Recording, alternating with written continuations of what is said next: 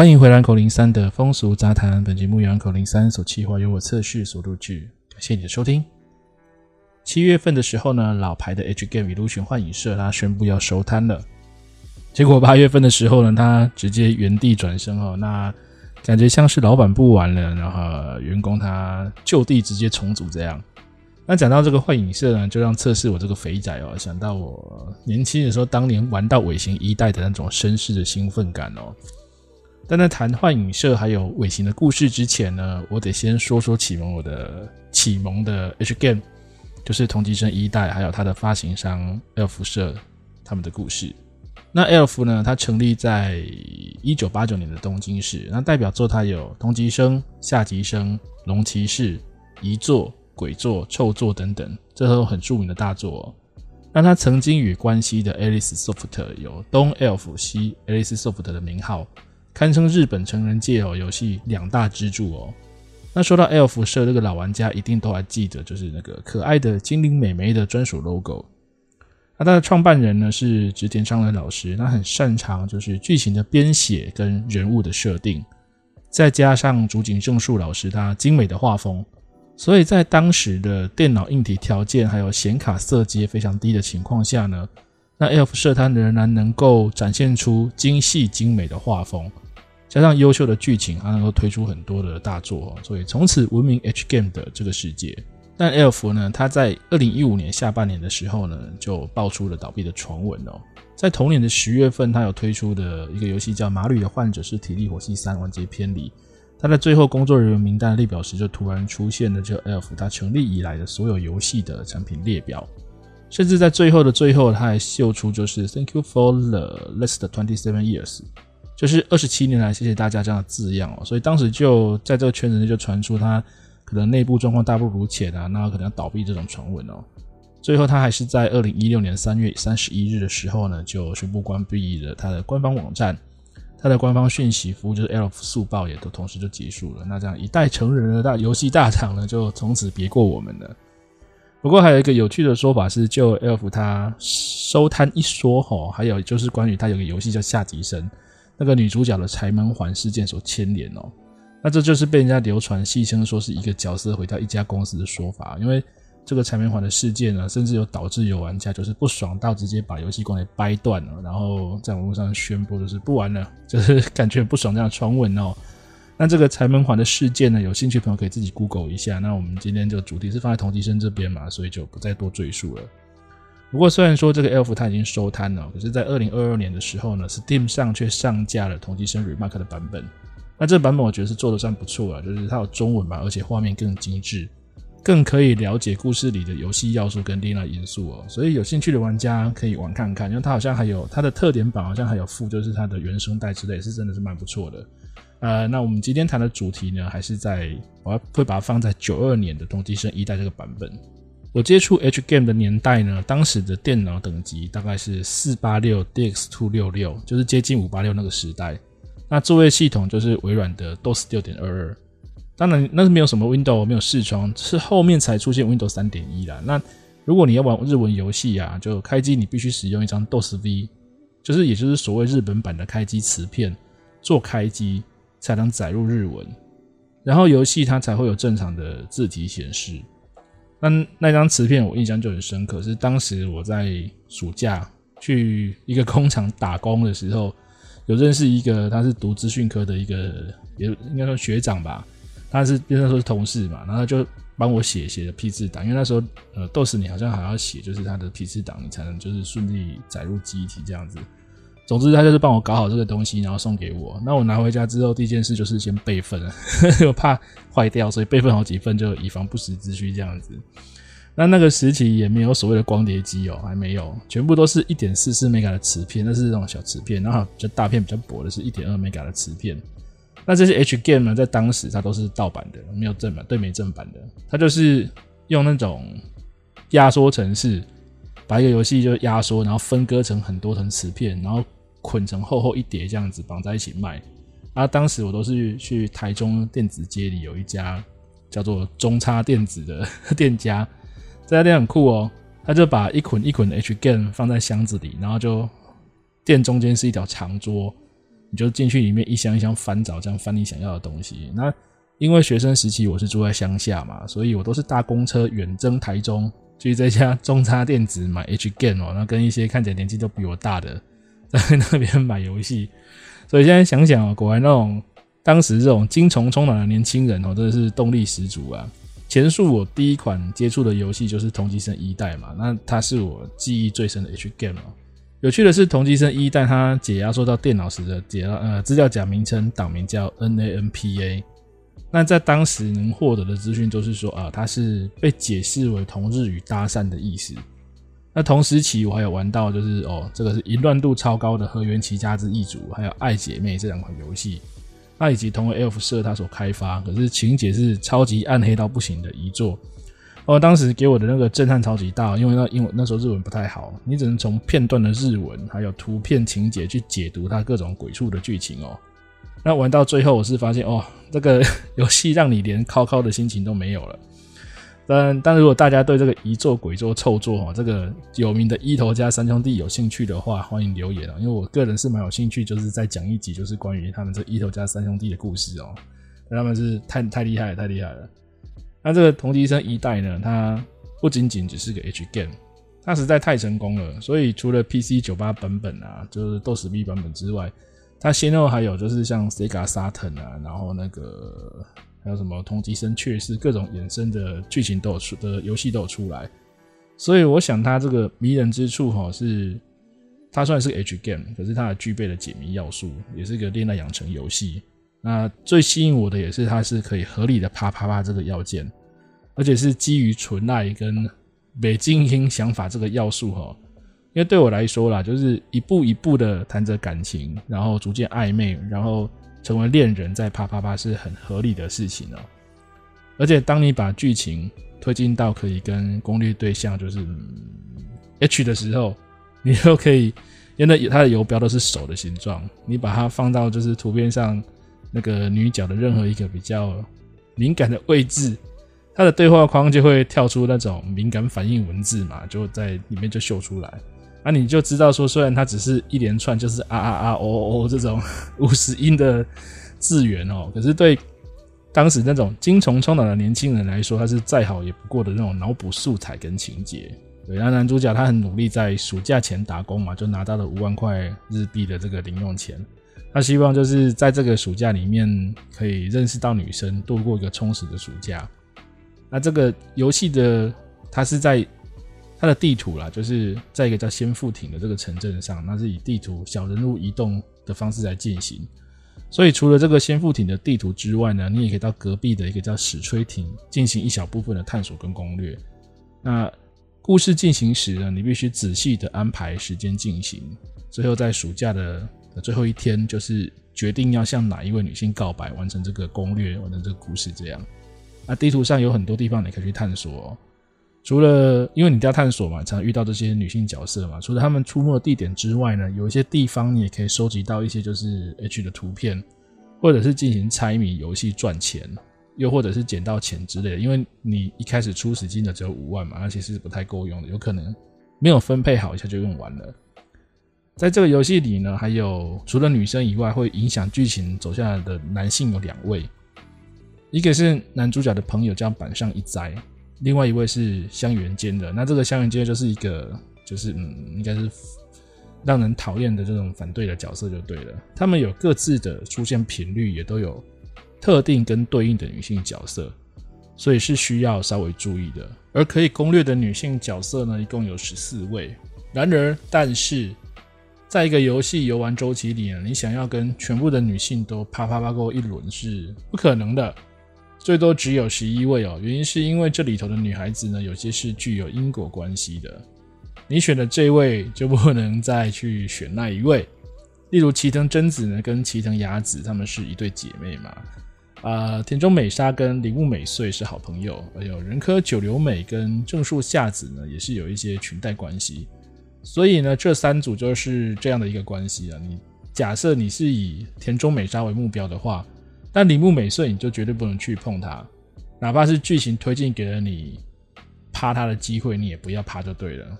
但是与上述人物无关的女子呢，你想要趴她都是可以的。事实上，只要剧情里出现的出现能和人物啪啪啪的选项出现呢，你只要有趴过，基本上都是可以有 happy ending 的。而这十四位女性呢，每一位她都有各自鲜明的人物设定啊，分别就是第一女主角的樱木，她是仙赋学园里最有名的美人哦，也是男主角心目中女神般的存在。那由于这个樱木她是游泳部的成员嘛，所以你就是要去学校游泳池才能遇到遇到她，然后触发跟她约会的情节。那你完成约会并妥当处理在爱情旅馆前遇到他跟那个香原健二的情节之后呢，只要处理好，你就可以去樱木的家里面推倒他。那再是田径社的王牌，被称为田径部的小鹿斑比的田中美沙啊，那个田中美沙她的人气度真的很高哦，就老玩家应该都知道。美沙在当时就是老玩家都说她是很难攻略的一个角色，因为她会牵扯到铃木美穗。那你必须先触发铃木美穗的部分事件，再触发在教室里被田中美沙找麻烦的桥段。那最后要在练习田径时，就是那个美沙她在土坡上跑步受伤啦，你要伸出魔爪，不是啊？你要对她投以关怀跟关心呐。所以就一来一往之间，你就容易搞混跟错失时机点哦。所以你如果一旦跟美沙嘿嘿嘿之后呢，你就是不能再对美穗下手。那这个美穗呢，她是跟田中美沙是好朋友。她在车站前的花店打工，就在剧情设定上，他是那种内向害羞的个性。那他也是在学校是广播社的成员，对男主角是抱有一定程度的好感的。那在攻略上呢，这个美穗跟美沙它是有部分重叠的，就是你触发要件是你要先让美穗看到男主角跟另一个。女性角色齐藤雅子有约会，然后最后约美穗看电影呢，然后在电影院有一个吃她豆腐调教她的情节哈，你之后才能成功的吃掉它。那在当时，我觉得攻略这个美穗的部分有点哦，是对一个小妹妹下手啊。她因为她的画风就是有点萝莉风，有点邻家妹妹的感觉。那尤其是你在电影院，就是那种。对他上下其手这种调教情节哦，对我来讲是哦哦，安内马赛哦，就有这种比较刺激的感觉啦。那再来一个是跟男主角从国中就认识，在咖啡店打工，短发具有男子气概的黑川里美，在剧情设定上呢，他跟男主角是属于孽缘般的关系，但因为男主角的死对头香原健二跟他好像也有不明不白的暧昧关系哦，会导致他就是这个里美在公园里哭泣。那这时候男主角就要暖心的去安慰她，之后就可以顺顺的就征服她，这样属于一个比较好攻略的角色。那再来是正树夏子跟人科九流美，这也是前述呢具有故事情节牵连的关系角色。那这个人科九流美呢是男主角的朋友板上一斋的女朋友，她是那种大家闺秀类型的，天真的个性有点幼稚。啊，也很憧憬，就是比较呃单纯的爱情，但是这个一哉呢，就一直想要想要干人家，所以想要建立这个肉体关系啦，那就导致这个九流美就会有点想要疏远他，这样那两个人关系就变得比较疏远了。那这个一哉呢，就会想要去追求那个所谓的下树。那也因为这样阴错阳差，就九流美就会跟男主角走在一起，有一个认识这样的的情节产生哦。那你如果攻略这个九流美的话呢，有个情节很有趣，就是他会恳求男主角让他成为真正的女人，那就会去开房间。那这个开房间呢，那个又好死不死开到一个有 SM 器具的房间哦，所以那一段看到我觉得干这样也可以哦。对，然后。再来是正树夏子，那这个正树夏子刚刚有讲嘛，就是一哉想要追求的女性角色。可是你如果要攻略她呢，就必须透过一哉去认识她，因为这个夏子是在服装店打工的，你要跟一哉，然后好像借钱给他吧，然后你才能去遇到这个夏子这样。那这个游戏进行时呢，你必须尽量平均，就是他呃这个夏子跟九流美的约会时间。那你要追求这个夏子，要跟他啪啪啪，就必须拒绝跟这个九流美的开房间邀约，你才能进行到后面跟夏子的约会。这样，那一个角色是佐久间千春，这个也是我觉得有点存在感没那么强的角色。他就是设定一个住在男主角家附近的女生，那跟男主角本来就不认识，是透过搭讪认识的。那你在剧情设定上，就是跟他尽量可能的约会，就可以完成最后的攻略。这样，秦泽芳子这个也是我当时蛮喜欢的一个角色，就是 男主角所所就读的仙阜学院的老师，也是男主的班导啦。他是很关心学生的类型哦。那但是他在剧情里面，他跟男主角好像蛮常针锋相对，会有点对嘴的情况产生。所以就是能够得知他是一个比较一板一眼的角色。那在角色图片上呢，他在老师的时候，他就会绑着头发，就看起来还好。可是，一旦他头发放下来，拿掉眼镜，哦，那个画风就一一转，就真的是蛮漂亮的。那在攻略上呢，你就必须要先满足每天去学校跟这个老师见面，然后这老师会去你们家做家庭访问。这个情节满足以后呢，你会再隔几天。在好像在学校附近的公园吧，去救了就是被痴汉攻击的老师，那就会完成这个呃所谓就是英雄救美的情节，那你就可以触发这个事件，那我就完成跟他的告白，然后吃掉这个美人扳倒的事件这样子。齐藤真子跟齐藤雅子，真子是姐姐，雅子是妹妹。那游戏设定上呢，这两人是仙阜町出了名的美人哦。那贞子她有着一头金色的波浪卷发，显得相当的有韵味。而雅子呢，她是清纯的学生妹发型。贞子她经常性的出现在学校的保健室，那毕竟她是校医嘛。而这个雅子呢，就是在镇上，就是在学那个仙阜车站附近药局叫蓬莱堂的药局担任药剂师。这两个人的个性是截然不同、截然相反的。那个贞子是外向的，雅子是设定相当保守的个性。贞子跟雅子是属于相对关系的角色，因为毕竟是姐妹嘛，所以攻略上你只能择一。攻略上有很大程度上是相同情节的，就分歧点则是在你有没有在学校的保健室跟这个贞子啪啪啪的这个事件。你如果有啪过，就不能把雅子吃掉。但你如果又要跟贞子啪啪啪，又有一个前提是必须跟隔壁呃这个石吹町的一个叫成濑香的角色发生过关系。所以我。一开始玩这个角色想要攻略的时候，是真的觉得刚好在鬼打墙嘛，怎么玩都玩不出来。结果后来才明白是怎么一回事。这样，好，然后再讲到成赖香，这个成赖香又跟 一个叫草剃弥生的角色又有点关系了。那你要攻略，不管是你要攻略贞子还是草还是草剃弥香这个角色呢？草剃弥生啊，不不好意思讲错，这个角色你必须要先啪啪过，就是这个成赖香，但他们不是系统设定相违背的角色，所以你你可以两个都攻略。这个草地弥生呢，他是在仙富町的这个登渡医院泌尿科工作的护士，所以这个角色你没办没有办法单独攻略他。设定上比较有趣的是，你要先到隔壁的矢吹町去跟陈爱香啪啪过以后，就会触发你的小鸡鸡不太舒服的情节，然后到医院来检查，你才能继续游戏的进行。而、这个陈爱香呢，呃，她是在矢吹町的夜总会 Kiss I 工作的女生。他一就是一个人住在矢吹町的高级公寓这样，那你要攻略他，你就必须至少进入一次这个 Cat's Eye 这个夜总会，你才能见到他。那触发条件是男主角你要先在上班时间去 Cat's Eye 里面消费过一次，但是你会被骗。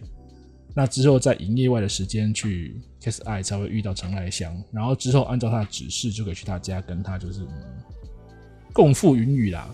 那这之后你就可以去医院。去跟那个草剃女生见面，然后开始攻略他。那但是这里有个注意注意的点，就是你去这个 case 爱每次都要花一万块，所以一定要注意，不然你莫名其莫名其妙钱就用完了。田町佑美，这个也是我觉得好像硬塞的角色，他就是男主角家附近公司叫田藤田制作所的员工。那好像剧情上是设定他，因为那个这家公司里面有很多都是。男主角读的学校的毕业生嘛，所以他好像就有听过男主角的事情，就好像就刻意去跟他认识这样。那你攻略他的部分，就是要对时间掌握很精准，因为一旦被其他剧情耽误，造成时间延宕了，那基本上你跟他约的时间就会错过，因为他是一个很标准的、很在乎时间的类型的设定角色。那再是真行寺丽子，她是住在男主角家隔壁公寓的少妇。经常穿着和服，那剧情上设定她是老公都不在家的类型哦，所以总是一个人在孤单的生活着哦，这不是我们最爱的情节吗？男主角就会透过窗户观察到在打扫庭院的丽子哦，然后会跟她四目交接。那之后你在街上闲晃，到车站就会看到那个栗子，他搬很多很重的东西，你就可以好心的帮他搬。然后搬呢，搬回到他家，东西放好以后呢，就能推倒他，就是这样的情节。好，那在这个这些游戏，在就在这个游戏里呢，我个人最爱的角色哈，其实就是这个真行师弟子，就是隔壁太太的真行师弟子。也许是因为我第一次玩的时候，我就日文跨国沙五嘛，都在横冲直撞乱玩了，然后就把选项笔记下来这样子。那但你但是即使你玩到游戏结束，最后你谁都没有成功，你也至少一定可以攻略到这个隔壁太太。老实说，这个角色他的画风哦是端庄秀丽啊，那人设上又是上得了厅堂，下得了厨房，在床上呢是那种热情的尤物。那放在现在已经是中年人的我来看哦。哦，这根本就是完美到不行的角色啊！呵呵，太太啊，我好喜欢你呀，啊，就是这种感觉。然而，同级生理呼声最高的角色并不是第一女主角樱木舞，而是田中美沙。田径选手的她呢，绑着马尾，使得当年许多玩家纷纷成了马尾控啊。这个美沙那受欢迎的程度哦，甚至超越了设定中第一女主角樱木舞，而且还在续集的同级生二中作为女主角之一的出现。因为她是属于这种运动型阳光美少女嘛，那这类的女生通常就是健康啊、强悍啊，是我们这种男生平常比较不容易 touch 到的女生。可是你看她如果受到伤害的时候，又变得很柔弱，那男男主角就能趁虚而入嘛。可能是因为这样有点反差的因素哦，就会让它变成就是受我们这种男生喜爱的角色这样。而如今我再回头再看《同级生》这部作品呢，对我来说它是充满浓浓的平成怀旧风格。跟我同年龄的人看《蜡笔小新》的《大人帝国的反击》这部剧场版电影哦，可能都会有相当程度的怀旧情情感跟触动哦。因为我的年少黄金岁月对应的就是日本的平成年代，那个年代有动画啊、偶像啊蓬勃发展，就是这种很热闹的时期。我想很多童年里的人来说哦，有很多难以忘怀的回忆哦。我相信在 Steam 它推出这个 Remark 版本之后呢，或多或少有唤醒了许多人对同级生这个游戏的记忆哦。那事实上，同级生它也不是只有好玩的游戏哦。以第一代为基础，它有甚至出版了这个中山文史郎老师版本的翻译小说。但很不幸哦，这部小说当时它出了两本还是三本吧，就就被举报变成了禁书。哎，在台湾它被弄成禁书，真的是让我不可思议啊！就绝版了。而且当年的我，我并不是用看色情小说的角度来阅读它，而是带着些许的恋爱气味，在品味这个文字，品味这本书哦。那字里行间，它的整个情节，它都能够演化，在我脑海里演化成这种各种的这种画面哦。就是，也许就是恰恰这样，所以它能够充满了我那个青少年时期哦对爱欲的憧憬吧。嗯，那关于同级生的故事呢，就是今天就是先聊到这边。那也许下一期有机会，我会想要再聊聊，就是遗作、鬼作、臭作这个游戏，然后还有五行这样子。那非常感谢大家今晚的陪伴，我是测试，大家晚安。